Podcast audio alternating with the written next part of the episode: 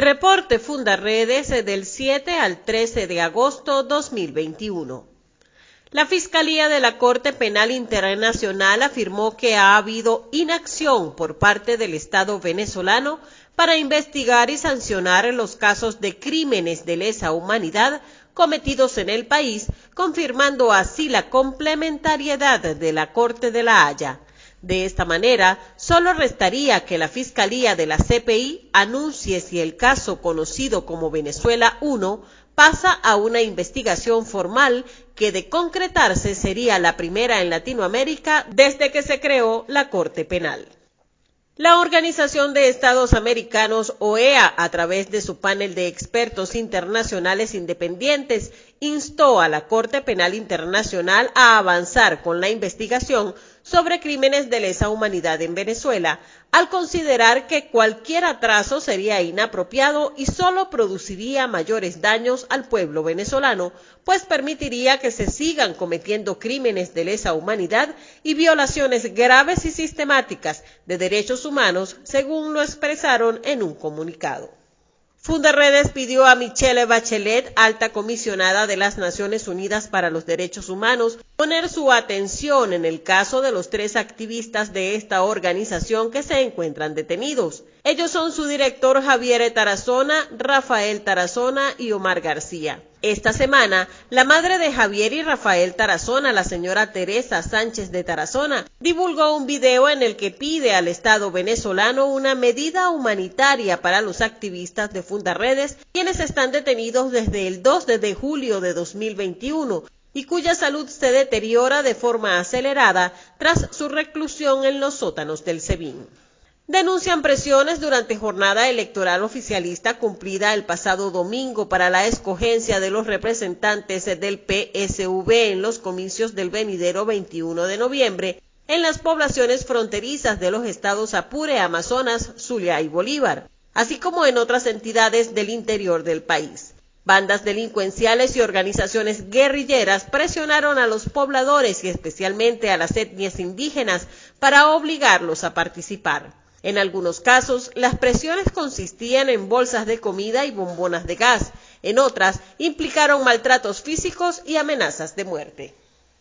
Sigue el hostigamiento contra los activistas de Fundarredes. Esta semana una comisión del Servicio Bolivariano de Inteligencia Nacional SEBIN volvió a hacer presencia en Coro, esta vez llevando a cabo una inspección ocular y fijación fotográfica de los espacios de la vivienda del abogado y activista de la ONG Omar de Dios García, quien permanece detenido desde el 2 de julio de este año en el helicoide en Caracas.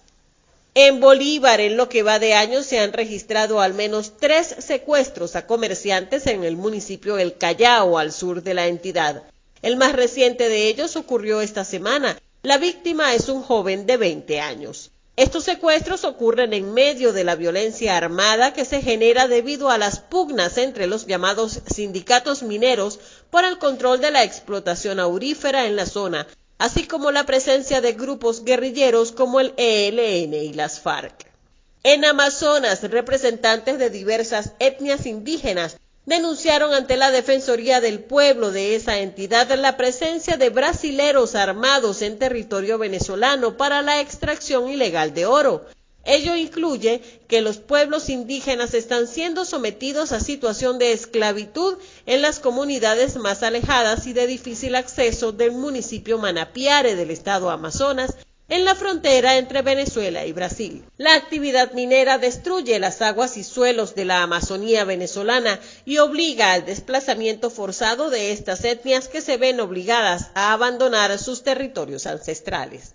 En Táchira, en la frontera con norte de Santander, las autoridades colombianas reportaron la presencia de alias El Coqui, líder de una de las megabandas que mantiene azotadas las comunidades de la Cota 905 en Caracas. Otra megabanda, la del tren de Aragua, ofreció recompensa por el delincuente en medio de la pugna por el control de los ilícitos fronterizos que también se disputan con el ELN y grupos paramilitares.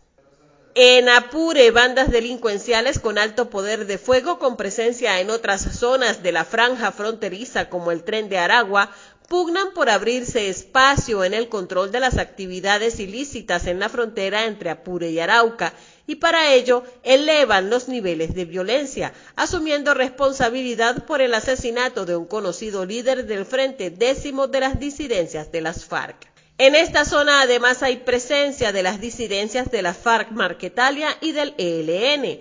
A finales de la semana se produjeron nuevos enfrentamientos armados, mientras la guerrilla ordenó un toque de queda en la zona bajo amenaza de muerte, afectando a los ciudadanos de esta franja fronteriza entre Venezuela y Colombia. Comparte, ayudemos a vencer la censura en Venezuela. Consulta esta y otras informaciones en nuestro portal www.fundaredes.org.